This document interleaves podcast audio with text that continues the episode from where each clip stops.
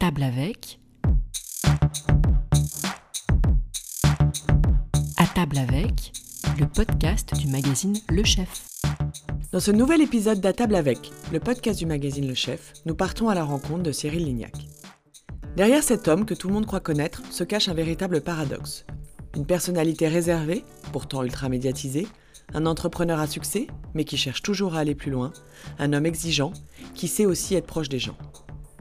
Dans cet épisode, Cyril Lignac se dévoile en toute confiance. Il revient sur son parcours, les rencontres et les événements qui ont marqué sa vie, il nous parle de sa famille bien sûr, et de cette team féminine qui l'entoure au quotidien. On le découvre lucide sur ses choix de carrière, sur son rapport à la célébrité, sur les épreuves qu'il a traversées, pour toujours savourer l'instant présent. Mais Cyril est un homme très pressé, il réfléchit toujours à l'étape d'après. Ne cherchez pas à le rattraper, il a déjà filé. Une enfance à Honnay-le-Château. Bah, c'est là où j'ai grandi. Euh, je suis né à Rodez euh, parce que mes parents habitaient euh, à Rodez quand, je suis né, puisque ma mère était à l'école d'infirmière juste à côté. Et, ensuite, Honnay-le-Château, c'est là où on a fait bâtir la maison. C'est là où, après, ma soeur est arrivée. C'est là où on a passé toute notre enfance. et jusqu'à ce que je quitte la maison à 22 ans pour monter à Paris, quoi, en fait. Avant ça, vous passez par le lycée hôtelier. Racontez-nous ce premier contact avec le monde de la cuisine. Donc je suis allé voir à Villefranche-de-Rouergue, qui là était vraiment un vrai joli lycée hôtelier, euh, vraiment exclusif, où euh, on apprenait, où c'était vraiment euh, très proche. Et, c'est pour ça que j'ai choisi vraiment ça. Plus par sensation quand je suis arrivé, mais ce qui a toujours dicté ma vie d'ailleurs, ma première émotion, ma première sensation. Et là je me sentais bien, ça ressemblait à la famille, on prenait le temps, et donc du coup j'ai choisi cette école. Le lycée hôtelier de Villefranche de Rouergue, c'est là où tout a démarré? C'est là où, où l'école de la cuisine a démarré. Mais pas vraiment là où tout a démarré. Mais alors, les premiers pas en cuisine, c'était où? À Belcastel.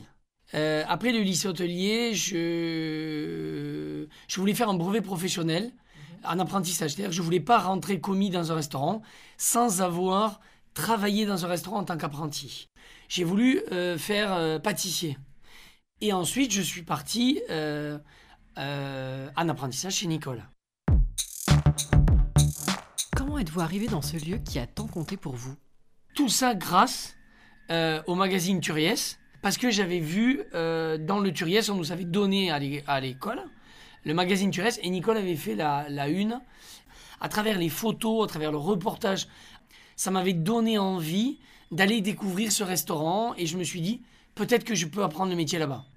Et euh, on est allé manger deux menus dégustation, deux jeunes comme ça. Et, et, et pour moi, c'est à partir de ce moment-là que j'ai compris ce qu'était la cuisine, parce que finalement, à l'école, on apprend à faire les basiques. Euh, et là, d'un coup, je comprenais que la cuisine, ça pouvait être ça, quoi.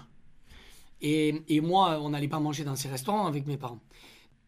Et donc, dès le lendemain, euh, j'ai appelé Nicole et je lui ai dit, voilà, moi...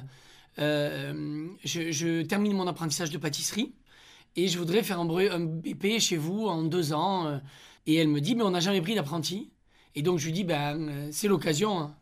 Et donc elle me dit, bon, ben venez. Donc il y avait quelque chose, et aujourd'hui quand j'y repense, c'est comme si un jeune venait manger chez moi, dépenser son argent pour venir goûter la cuisine. T'as envie de le prendre, le jeune. Et donc du coup, Nicole m'a pris, et, je suis resté 27 mois.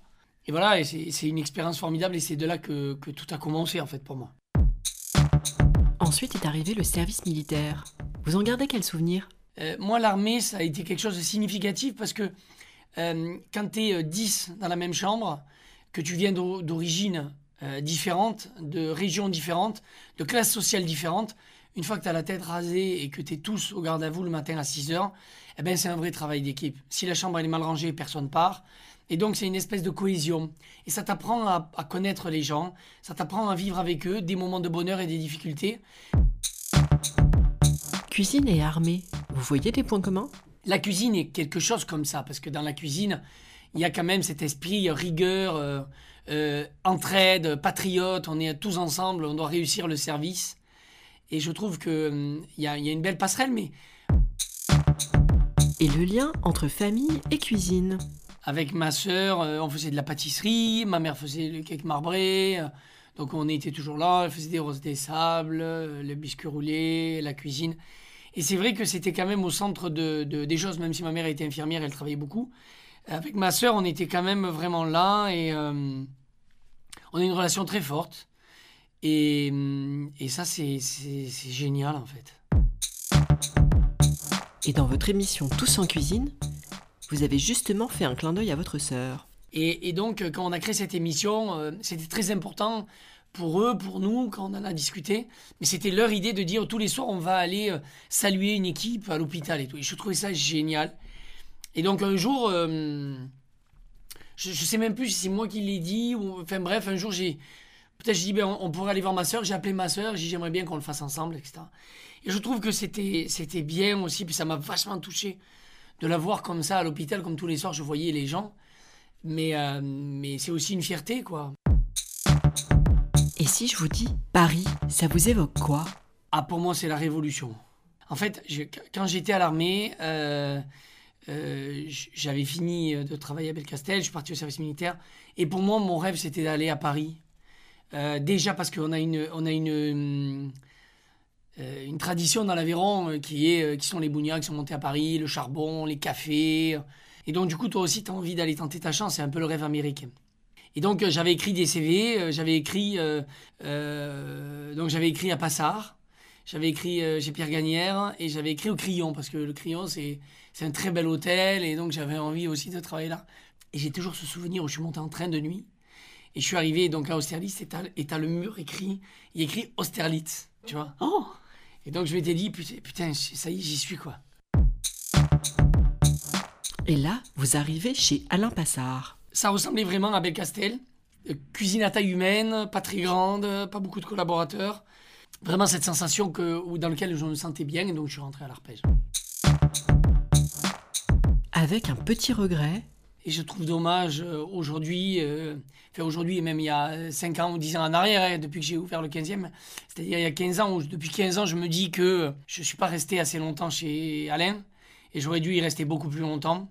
Ah, j'aurais appris, euh, j'aurais appris euh, encore plus la philosophie d'Alain, encore plus euh, le, travail sur la délicatesse des produits, la délicatesse des assaisonnements, euh, l'émotion que j'aime dans la cuisine et, et qu'il est à fleur de peau.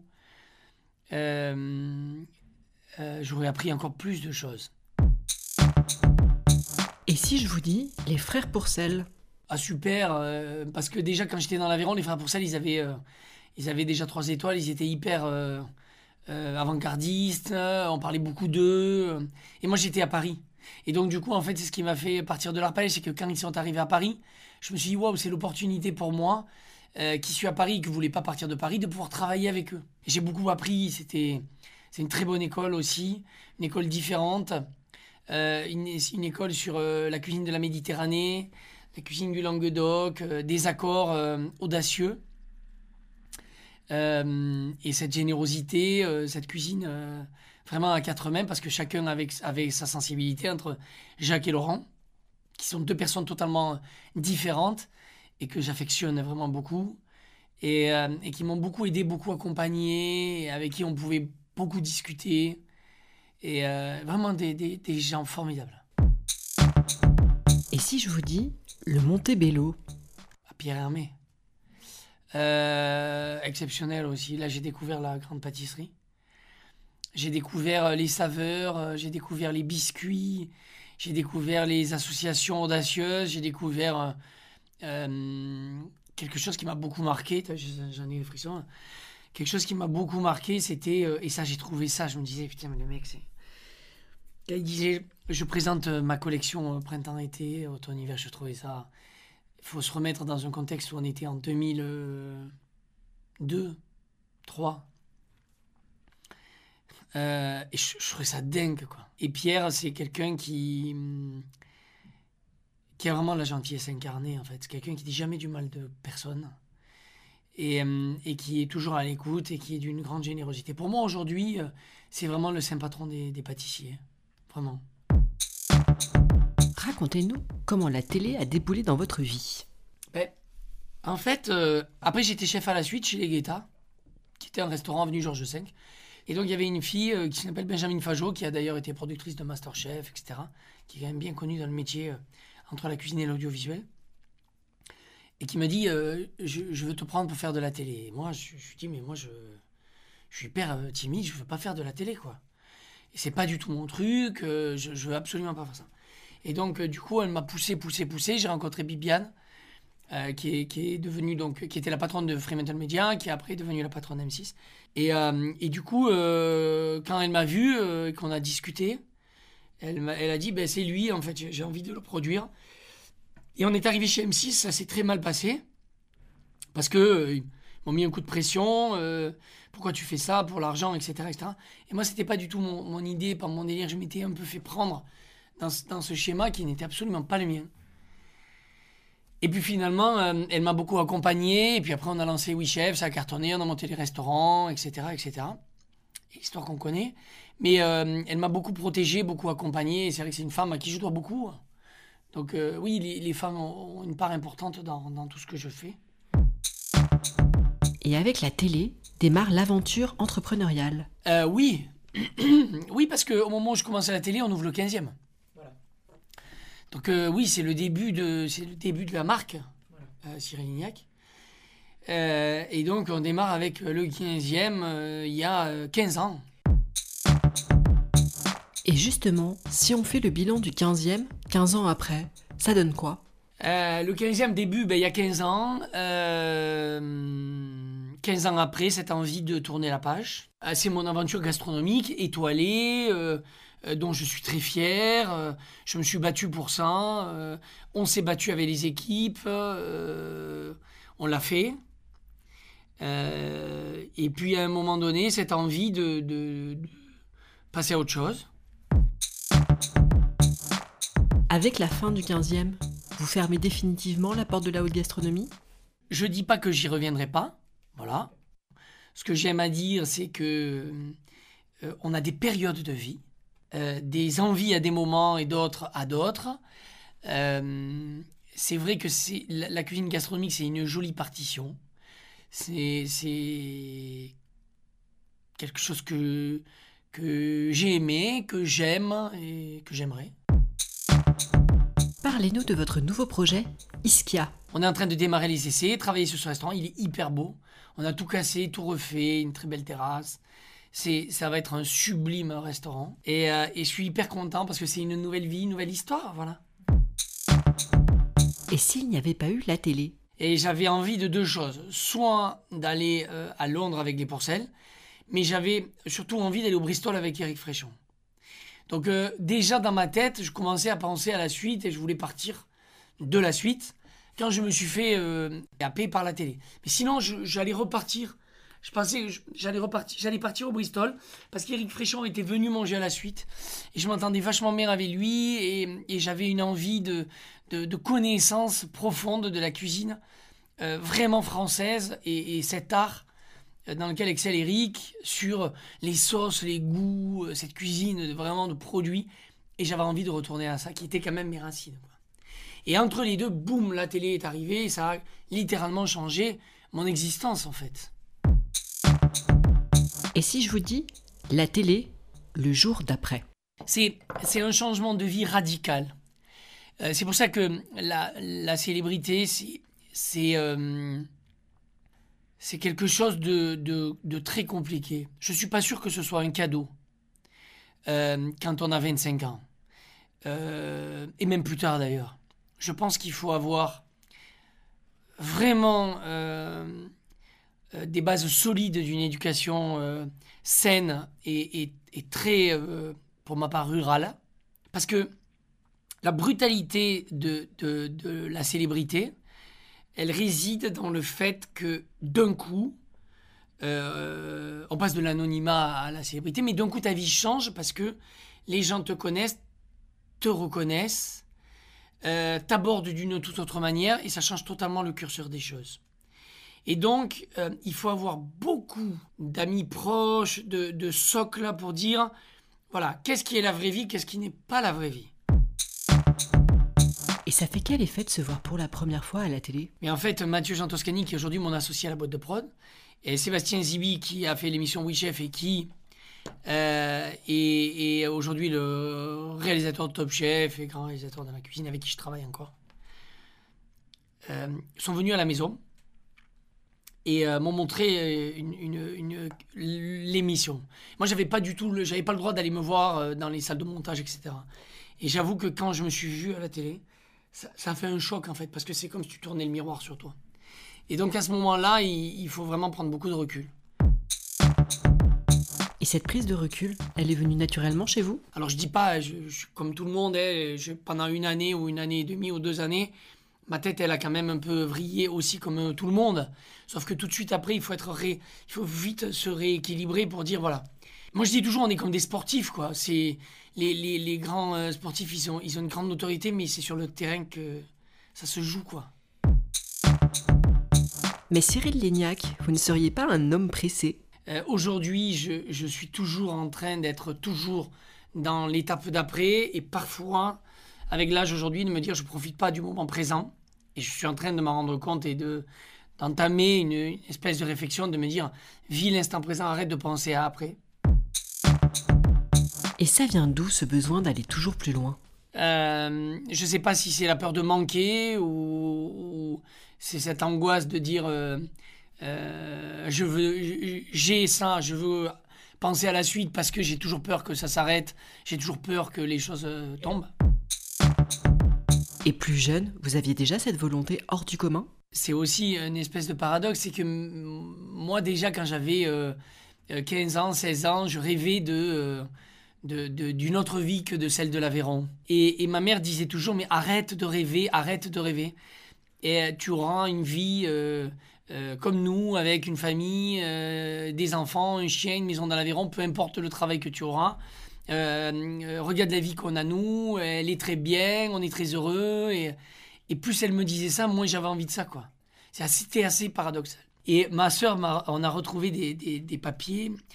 Et j'avais écrit à ma mère euh, sur, sur euh, un espèce de, de poster de carte d'anniversaire qu'elle avait écrit, qu'elle avait affiché dans son bureau. Et j'avais écrit, c'est complètement dingue en fait. J'avais écrit, je serai le cuisinier de l'an 2000, je révolutionnerai la gastronomie française. Mais qu'est-ce qui m'avait bien pu me passer par ma tête quand j'avais, j'avais 15 ou 16 ans et, et je trouve ça dingue. Alors, j'ai pas révolutionné la gastronomie française, mais, mais c'était euh, prémonitoire de, de, de, de ça. Je trouve ça dingue. hein. La vie, la vie est, est folle. Mais de toute manière, je dis toujours que il faut laisser faire les choses de la vie parce que la vie a beaucoup plus d'imagination que nous. Cyril Lignac, un homme bien entouré? Je, je suis très, très, très bien entouré. Et, et, c'est aussi la clé de, de ma réussite. Parce que, parce que je pense que, que la réussite est collective. Moi, ce qui me plaît, c'est de rassembler des personnes autour d'un même projet. Je, je le vis, euh, je le vis vraiment comme tel, comme des racines euh, d'une famille. Parce qu'aujourd'hui, moi, j'ai qu'une vie, en fait. J'ai pas deux vies, j'ai pas mon travail et ma vie privée. J'ai une vie et je mélange tout, en fait, à l'intérieur. Voilà, moi je suis très attaché euh, à mes collaborateurs. Et je suis très attaché, mais pas, euh, pas en disant Ouais, c'est génial, je suis très attaché par-dessus la jambe. Je, suis- je suis fondamentalement attaché à mes collaborateurs. Euh, et aux gens qui m'entourent et avec qui je travaille, quoi. C'est- vachement important pour moi. C'est vraiment mon socle, quoi. Parmi les femmes qui comptent dans la galaxie Cyril Lignac, il y a Laurence Mantil. Oui, et Laurence, qui travaille avec moi depuis 15 ans, qui gère, euh, qui a commencé, euh, qui m'a, qui a commencé comme assistante. On était tous les deux, et puis au fur et à mesure, on a évolué. Laurence aussi a évolué. C'est une fille brillantissime. Et, euh, et, et aujourd'hui, elle est, elle est DG de la boîte et elle gère l'image, les contrats euh, et tout ce qui tourne autour de un peu, un peu tout ça, quoi. Autre femme centrale dans la vie de Cyril Lignac, Aude Rambourg.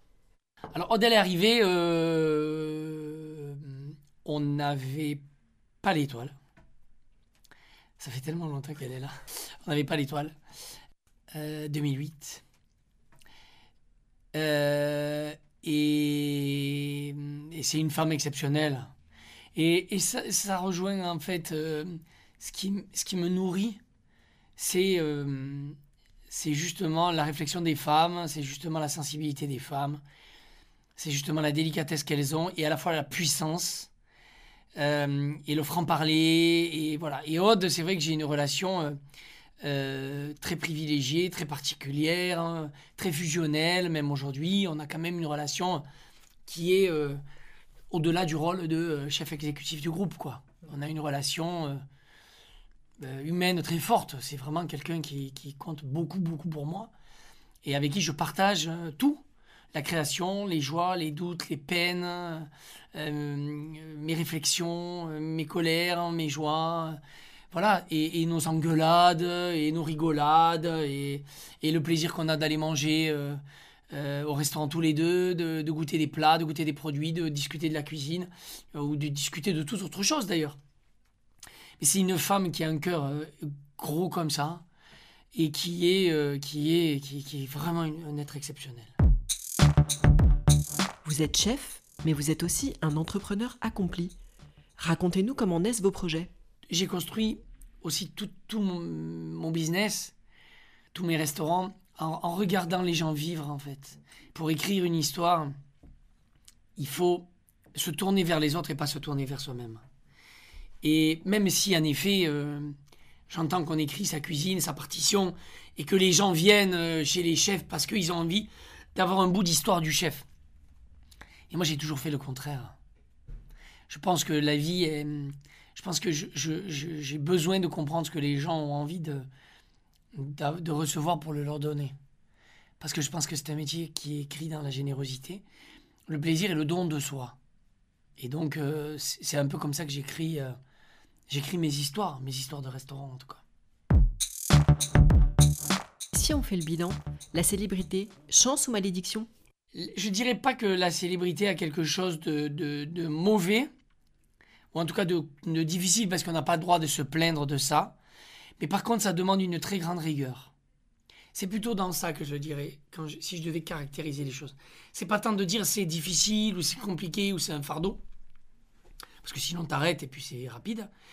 Mais, mais c'est engageant. C'est-à-dire que moi je le vis pas comme quelque chose de, de, de- de difficile ou que j'aime pas, mais je le vis comme une responsabilité.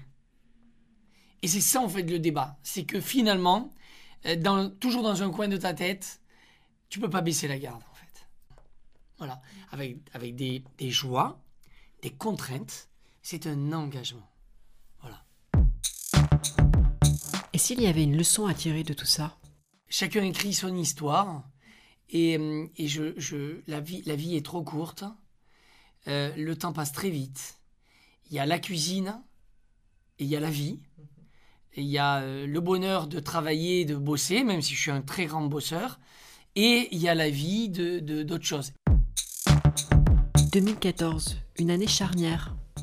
Oui, le- la, la perte de ma mère, donc forcément un déséquilibre, un sentiment d'échec. Bah oui, parce que, parce que elle, elle eu un problème cardiaque, donc je me suis battu pour, euh, euh, pour essayer de la sauver. De, de, donc euh, voilà, donc un sentiment d'échec personnel de ne pas pouvoir, même si c'est pas moi, hein, on est bien d'accord, mais, mais quand même ce sentiment d'avoir ça et puis d'avoir été frappé par le destin. Ce qui est une fois de plus assez paradoxal, puisque ce que je fais, je le réussis.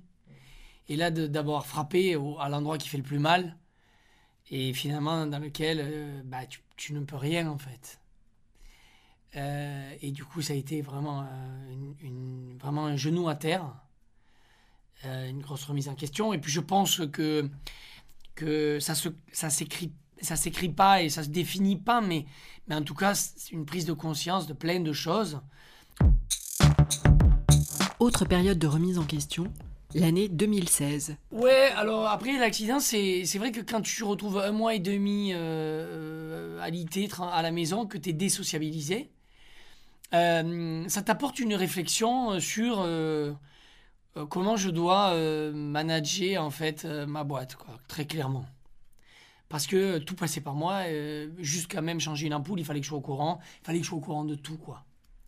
Et finalement, cet accident, en plus la jambe, moi qui suis assez croyant, la jambe, c'est vraiment, euh, bah, voilà, tu t'arrêtes quoi. Et donc euh, finalement, on a réorganisé la boîte euh, en se disant, ben, les choses elles vont se passer autrement et ça va marcher aussi bien. Et, et ça, ça a été vachement positif parce que encore plus faire confiance aux collaborateurs et que chacun apporte sa pierre à l'édifice.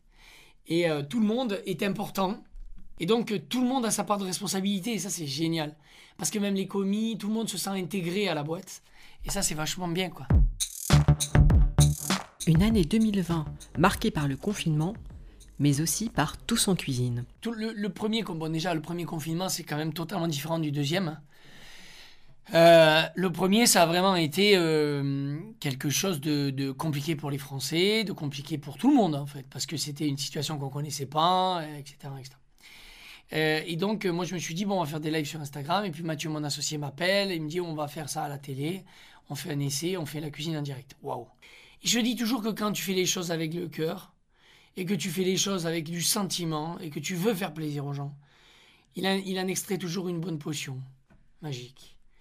Et cette communion avec les Français, on faisait quand même 2,6 millions, 2,7 millions de téléspectateurs le soir, qui est archi colossal, qui n'est du jamais vu quand même. Euh, euh, ça a été un phénomène en fait. Et donc du coup, euh, une fois de plus malgré moi, hein, parce que vraiment je l'ai fait avec le cœur, sans arrière-pensée, sans me dire, vraiment je l'ai fait comme c'est venu en fait.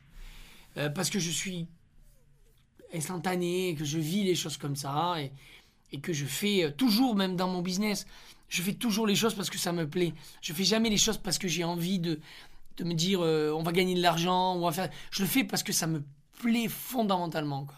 Donc je l'ai fait comme ça, avec beaucoup de sentiments. Voilà.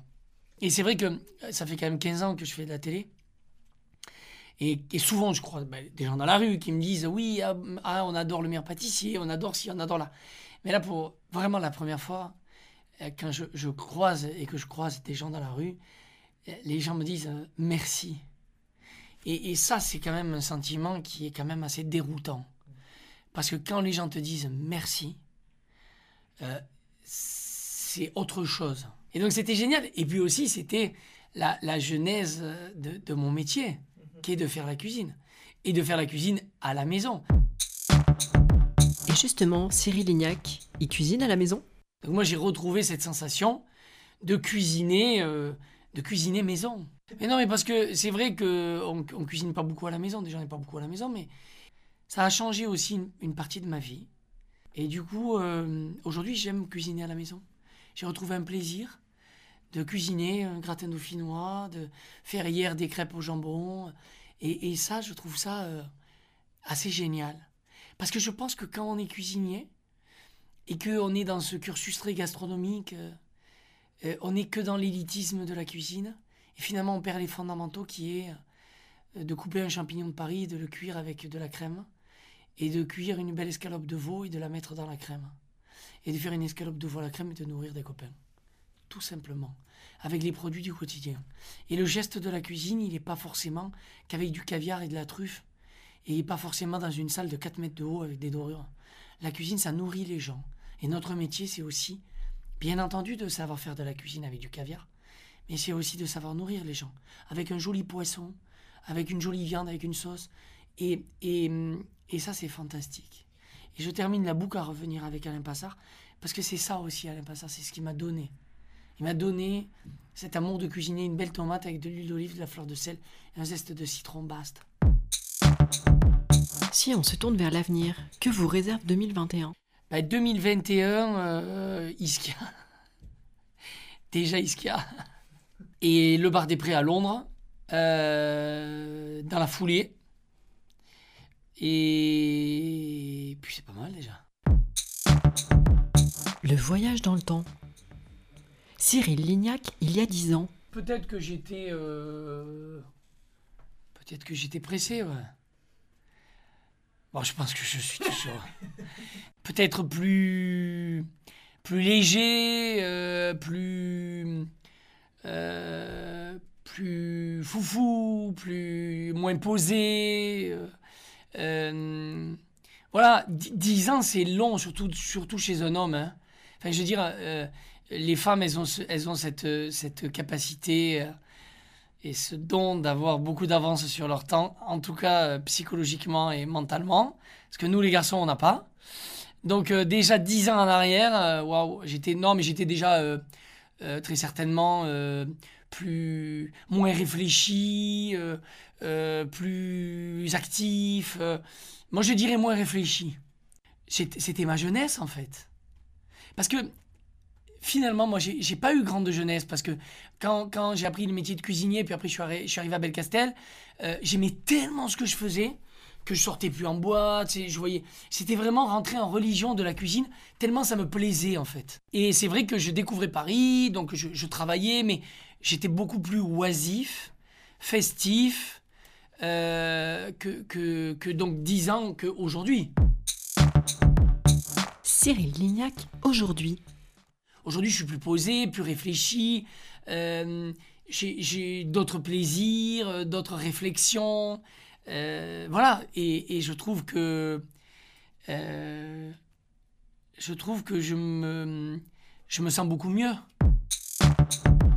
Cyril Lignac, dans 10 ans. J'en sais rien. Parce que. Parce que ça, c'est un truc. euh, non, mais c'est rigolo parce que c'est un truc souvent qu'on pose où tu te vois dans 5 ans ou tu vois dans 10 ans. Mais moi, je, j'ai toujours dit que j'ai pas de plan, pas de plan d'action à dire ben, dans 10 ans, je veux avoir euh, 10 restaurants, je veux être là, là, là. là.